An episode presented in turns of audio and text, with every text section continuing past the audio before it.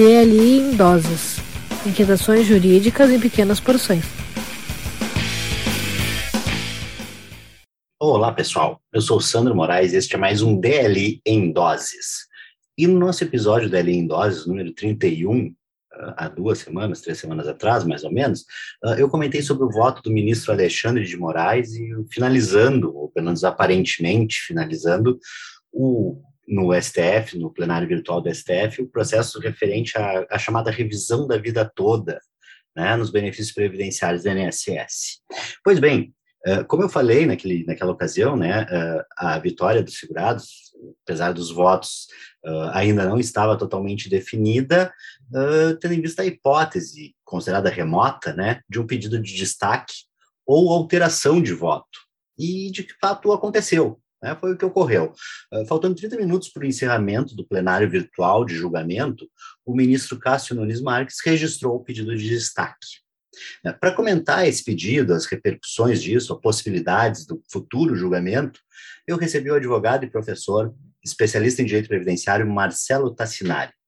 Então, eu estou recebendo aqui Marcelo Tassinari, meu grande amigo Tassinari. O que, que, a gente pode falar dessa revisão da vida toda, essas reviravoltas no Supremo Tribunal Federal? O que, que tu pode nos contar um pouco? A gente já comentou algo sobre o começo do julgamento, mas aí fomos surpreendidos com o ministro Cássio Nunes Marques, né, com o pedido de destaque.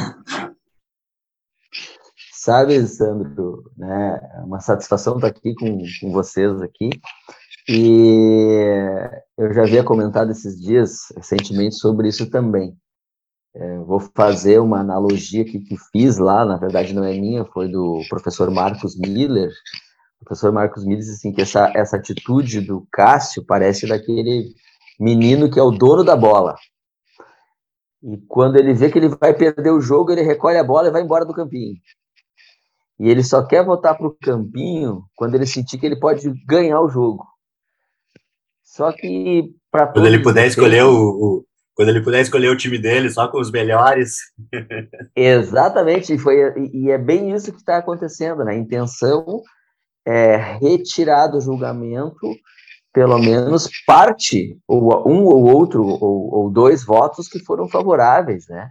Que foram favoráveis a, a a tese da revisão da vida toda, né? Uh, nós temos uh, trabalhando o seguinte: o regimento interno do Supremo pre, uh, prevê essa manobra, né?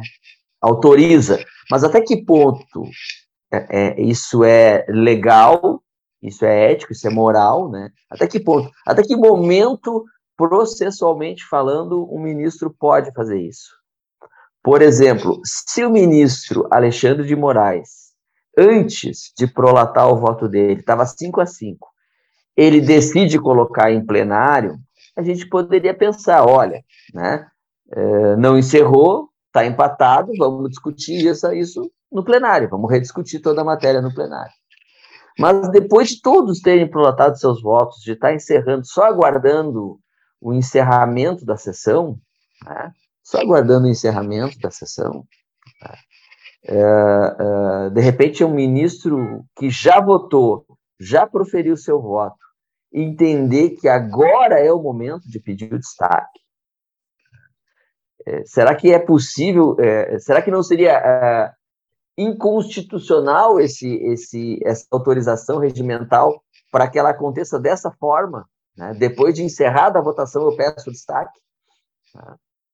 É, e, e tem até, eu estava dando uma olhada aqui na, tem um pedido do, do Instituto do IEPREV, é um que eu tive acesso aqui, acho que o IBDP também contestou em, uh, uh, na condição de amicus curi, né, eles fazem Sim. essa contestação, e é interessante que esse do, do IEPREV, uh, eu tive acesso daí ao inteiro teor no site do Conjuro, tem na, na notícia, e eles falam muito a questão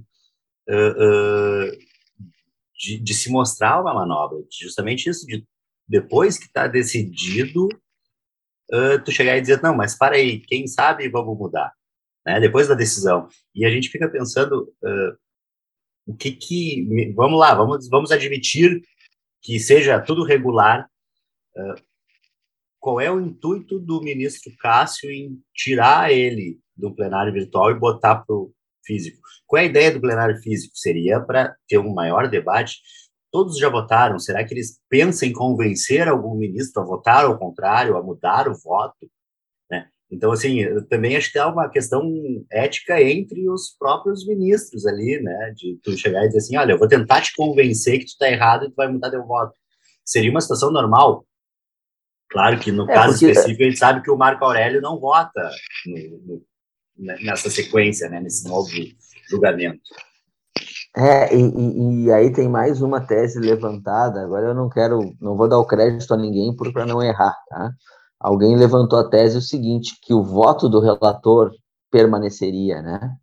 Que independente do ministro Marco Aurélio já ter se aposentado, como ele apresentou o voto e não foi ele que pediu o destaque, o voto dele permaneceria. Então, haveria o debate entre os outros dez ministros, né? E, é, e por que, que seria importante a manutenção do voto do ministro Marco Aurélio? Porque o próximo, o ministro que o substituiu, ele é oriundo da AGU, né?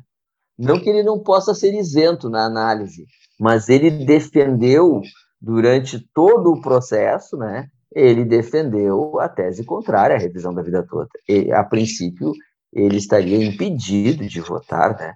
Eu acho que até, é, não sei se é correto falar isso, impedido por suspeição? Na verdade, se, é se, ele, se, ele, de alguma forma atuou, não poderia com toda certeza. Mas é, é, é e aí entra, pode, podemos estender uma discussão sobre essa, que é algo que já aconteceu com o Gilmar Mendes, quando foi, quando entrou na Sim. STF, né? Que ele era oriundo Sim. da AGU, uh, e até eu me lembro, teve eu não me lembro agora qual exatamente, mas em alguma discussão de constitucionalidade de alguma lei, ele tinha parecer como a AGU, né? E aí Sim. foi a plenária, ele não poderia votar, porque ele é um parecer já como parte, né? Não tinha no mínimo condição de, de votar. Não é, sei se é, é o caso não, do, do, André Mendonça, acho que não chega a aparecer ali, mas eventualmente tenha uma ou outra petição no processo que tenha sido assinada por ele, ele já não poderia participar. Mas, eh, mas eu acho que, assim, são duas questões. E uma outra questão levantada, eu acho que é o IEPREV que levanta, que é a questão da preclusão consumativa, né?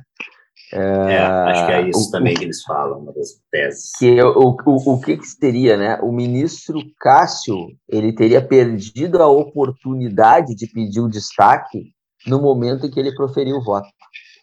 Né? No momento em que ele proferiu o voto, ele teria perdido a oportunidade. Eu, eu, sinceramente, não fui me aprofundar isso tem uma coerência. O argumento do Instituto, eu acho que foi o IEPREV. Tem um argumento. Inclusive, deixa eu até te, te, te complementar. Uh, o que, inclusive, eles elogiam o voto do Cássio Nunes Marques, dizendo que foi muito bem fundamentado, que seria desnecessário, então, tu trazer para plenário, pra, pra, porque tu já teve oportunidade de apreciar uh, com profundidade. Né? Essa é, é não foi, não foi aquele voto assim de acompanho o relator ou acompanho a divergência, né? Ele fundamentou o voto dele. Não é um voto assim que tu estava lá na sessão e digo assim, não, eu acompanho o relator, acompanho a divergência, né?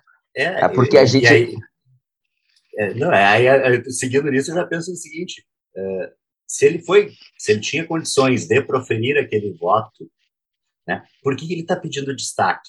Então, aquele voto dele foi, foi mal proferido, porque ele não estava suficientemente uh, uh, embasado, porque agora ele pediu destaque. é, é meio bizarro pensar nisso.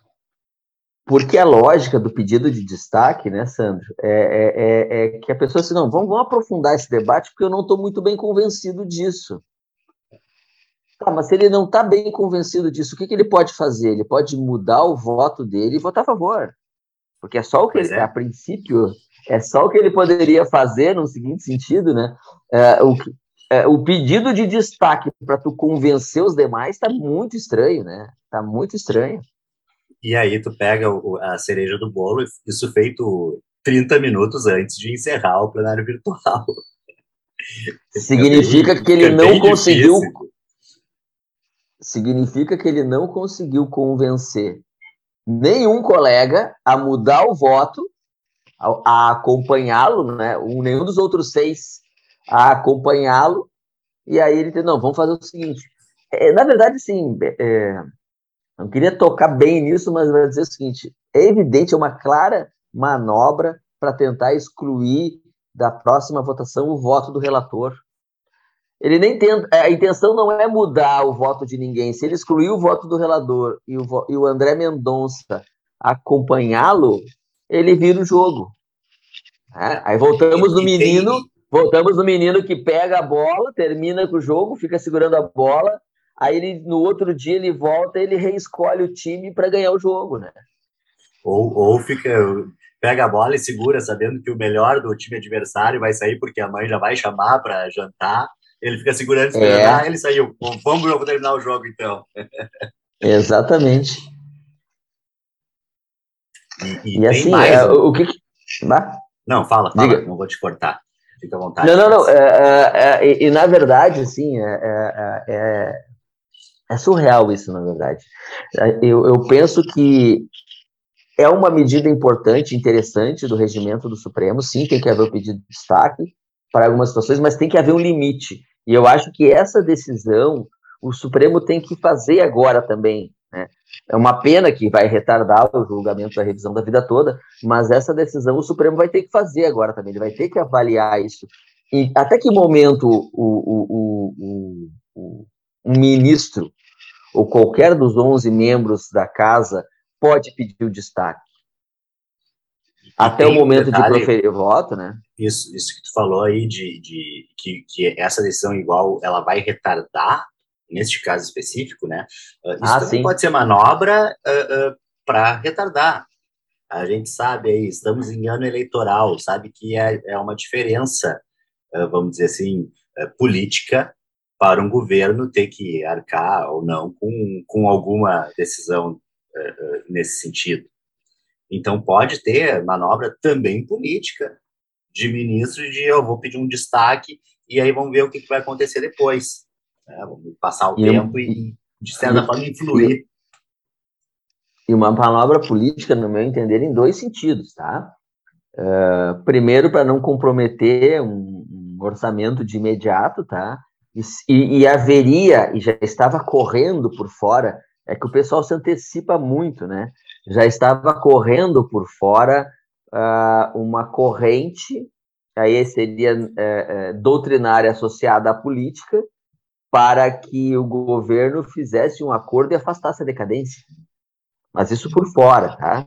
Não dentro do processo. No processo ficou bem claro, bem clara a questão da decadência né, no processo. Mas aí começou a correr uma corrente por fora o seguinte: o governo agora, é, em época de eleição, período eleitoral, pré-eleitoral, eleitoral, né, ia ter que daqui a pouco uh, se debater, ia ter um embate nacional dizendo assim: olha aqui, ó, uh, a gente pode afastar a decadência no caso desse acordo se o INSS reconhecer o direito.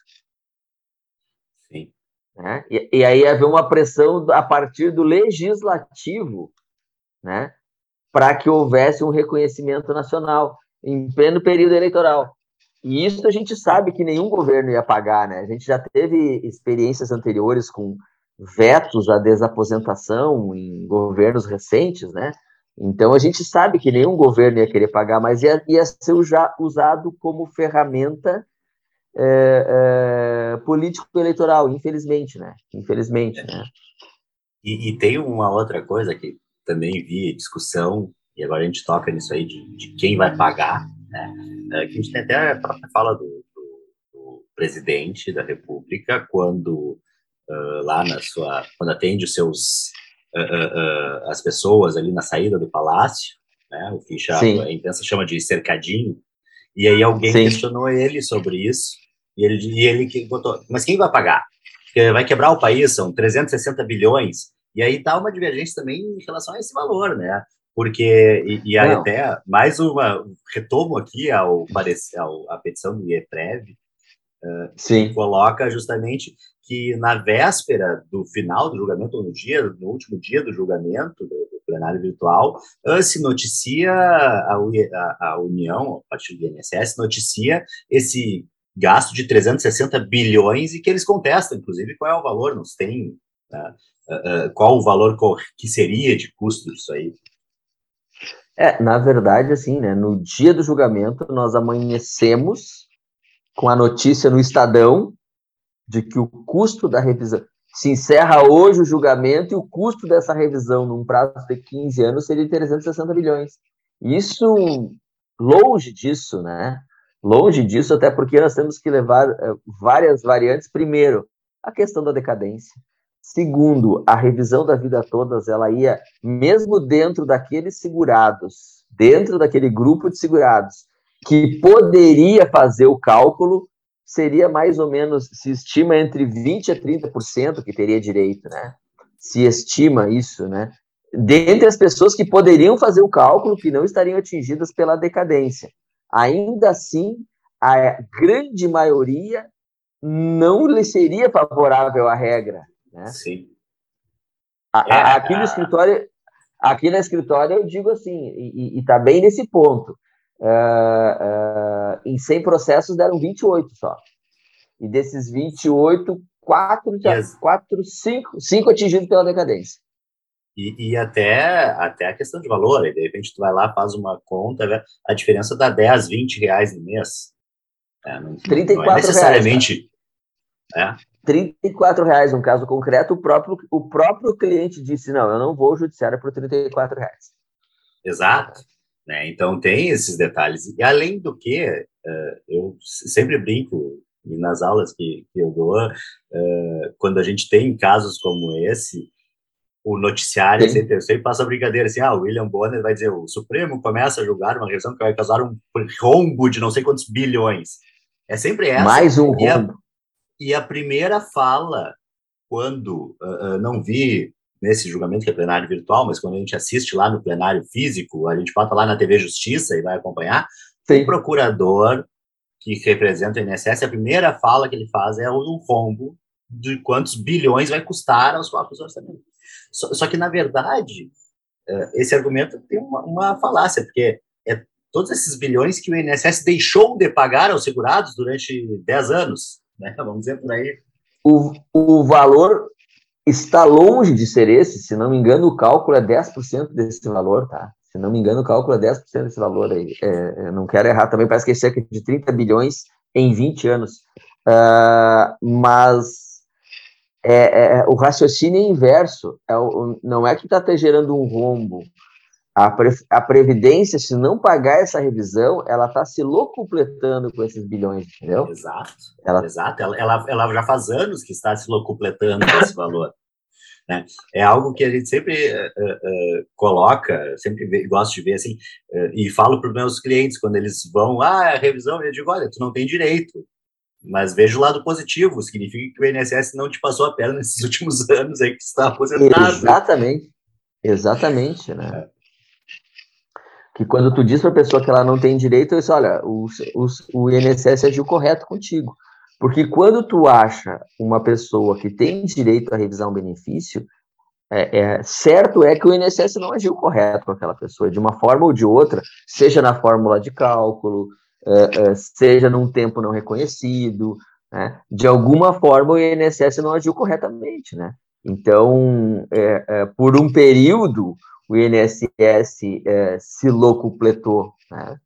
E aí, quando você tem regras de decadência, e até surgiu uma discussão Uh, uh, por exemplo, aconteceu num grupo essa semana, né? Eu vou só trazer um caso para a gente falar da decadência.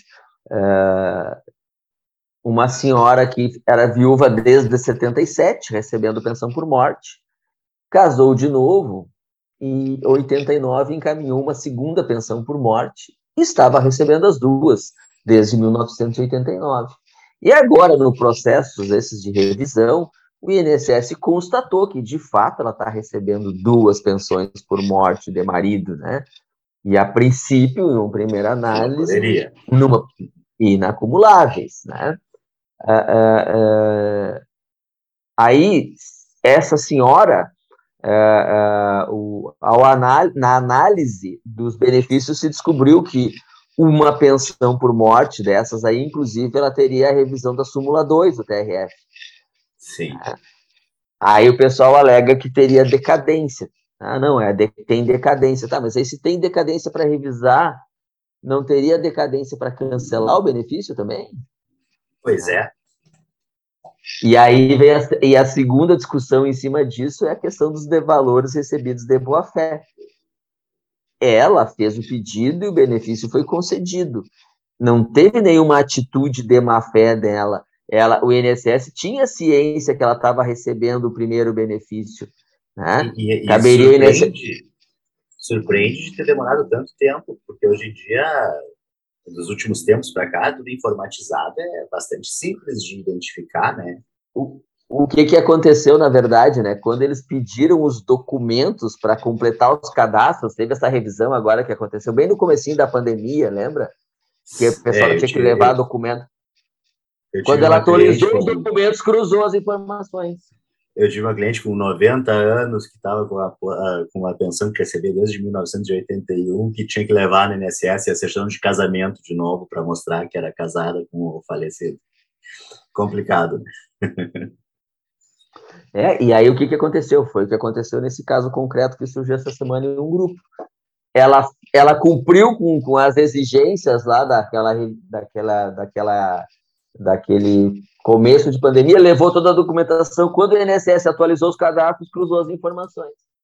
Mas isso, 1989, meu Deus do céu, até me perdi na conta. Tem o quê? 40 é. anos? É, 30 e alguma coisa. É, o tempo, pensa na Constituição, tem 30 e poucos a Constituição. é, 34, Não, é, 33. É, é mais ou menos isso. Então, tem mais de 30 anos agora. Se não, agora ela está de má fé. Não, um pouquinho. Tanto que apresentaram um cálculo para ela devolver tudo desde 1989. Absurdo. É, é, é, é, aí, aí se diz assim, não, só um pouquinho. O, o, de 89 é maior, né? E ela ainda tem a revisão da súmula 2 do TRF, daí eles. Uh, não, não, só um pouquinho. A, de, a, a, decaiu. Ela não pode revisar. Tá. Para uns pode, para outros não. Para que lado é a é, para que lado se conta a é. decadência? Mas, assim, é, a revisão da vida toda agora, é, é a, e eu trouxe a, a, o tema decadência justamente por isso. Decadência não se interrompe nem se, suspe, nem se suspende. Então, é, eu acredito que quem está aí na iminência de fechar os 10 anos e estava aguardando esse julgamento, ou tem que fazer um pedido administrativo de revisão, no mínimo, ou interpor ação judicial. É, não dá mais para esperar. Da, a, questão da interposição da ação judicial, uh, entra a questão, dependendo se o valor for superior a 60 salários mínimos, né, que não, sai, não seja unidade especial, a questão de eventualmente ter custas, né, e, isso. e sucumbência. Então, isso tem que cuidar um pouquinho, fazer assim. Por, por isso que a gente fala, é, a gente fala o seguinte, né, se a pessoa fez o cálculo, fez a simulação, conferiu, tem um valor para revisar mesmo. Tem que, a, a outra coisa, né? Essa revisão da vida toda tem que ter cálculo. Nós temos Sim. colegas aí simplesmente olhando DER e, e DIB de benefício, fazendo petição e protocolando. Não, a não, revisão não. da vida toda pressupõe cálculo. Porque Eu, imagina semana... se você protocola uma, uma revisão e diminui. É. É, essa semana eu peguei uma cliente e ela era autônoma a vida inteira. Então, o autônomo Sim. tinha aquela escala, de salários bases, então, por, por óbvio que a contribuição dela anterior era menor. E, de fato, claro. eu, fiz, me prestei a fazer a conta já sabendo que não ia dar certo. Né? Mas, ah, vou fazer. Sim. Deu uma diferença, o valor inicial baixaria a 500 reais, lá em. Não sei, não me lembro agora a data. Né? E, claro, traria para hoje essa diferença ia baixar quase mil. Tá? Então, tá fora. Né? Não, é, nós temos situações, é, é, é, a maioria, o benefício fica inferior, porque a tendência, além do contribuinte individual da época, o autônomo, que tinha que começar numa escala de salários básicos, a tendência do empregado é começar num salário menor. A tendência, Sim. né? E ir melhorando ao longo da vida. Né? É, é, é, Hoje, hoje, nessa época nossa, vivendo pandemia e outras crises mundiais, é mais comum uma pessoa ter um salário alto e perder o emprego. Mas na década de 70, 80, 90, a, a carreira, as carreiras em geral elas eram ascendentes, né? Elas eram Sim. ascendentes. Né? A tendência da maioria é chegar próximo da aposentadoria com um maior valor de salário. Exato. Por isso que, por isso que é, o que está acontecendo ali nas simulações feitas, pelo menos no escritório, é que pouco mais de 20% das pessoas estão tendo o direito à revisão da vida toda, né? Mas a gente Sim. faz o cálculo, mostra para a pessoa. É, eu já soube de, de, de clientes que saíram do escritório com o cálculo na mão e foram até outros escritórios para re, tentar refazer o cálculo, né? E aí, ao tentar refazer o cálculo, viram, confirmaram aquela ali que de fato não teria direito à revisão, né? Que não teria direito à revisão.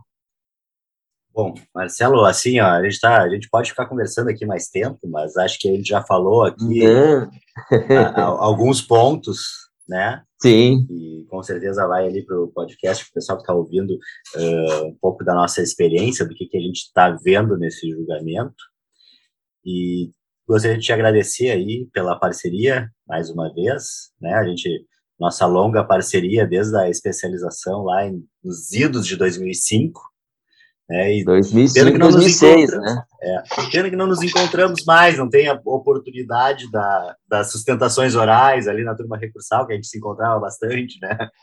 Era muito bom, era muito bom, e, e, e é, Esperamos, eu não sei se vão vai ter isso de novo, né, Sandro? Eu acho que a pandemia trouxe essa mudança, eu acho que o judiciário não vai dar espaço para trás para as sessões presenciais, alguma coisa mais solene, assim, mas eu acho que as nossas sessões elas vão se permanecer, vão se perpetuar agora na, nas sustentações orais por videoconferência e, e as próprias audiências, né? Houve uma determinação Sim. da Justiça do Trabalho que retomasse as audiências presenciais, mas os próprios colegas estão pedindo as audiências à distância, né? Então. É, em alguns é. casos é bom, né? Às vezes, tipo, o tempo que se perdia de deslocamento e coisa, para ti que, que era da, não era de Porto Alegre, era grande Porto Alegre, né? A gente ia até a, perdia a tarde inteira de trabalho ali no, numa sessão mas era, mas, mas, mas assim, ó, a, aquele nosso nossa conversa antes e depois de acompanhar os julgamentos ali, é, era muito importante, foi muito importante para o desenvolvimento de muitas teses. Sandro, assim, ó, uma satisfação aqui estar aqui contigo, uh, relembrar, né, poxa, 2005, são aí já 17 anos, né? É. 17 anos. Tá na hora, daqui a pouquinho a gente vai ter que fazer o um encontro dos 20 anos aí. A primeira turma de especialização em direito previdenciário da ESMAC do Rio Grande do Sul. E é, eu ouso o... dizer a melhor.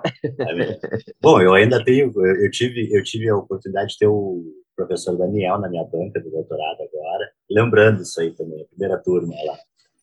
Sensacional. Valeu, Sandro, Marcelo.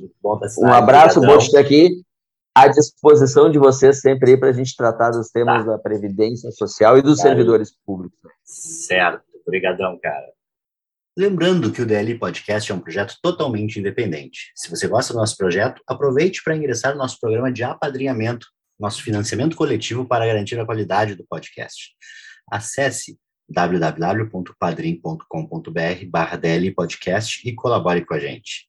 Siga-nos nas redes sociais, o arroba DL Podcast, em Twitter Instagram, youtube.com barra Podcast e o nosso site www.dlpodcast.net.br apoio cultural da Livraria do Advogado Editora, a maior editora de livros jurídicos do sul do país. www.livrariadoadvogado.com.br, o site, e o Instagram Livraria do Advogado. Eu sou Sandro Moraes e esse foi o DLI em Doses. DLI em Doses. Inquietações jurídicas em pequenas porções.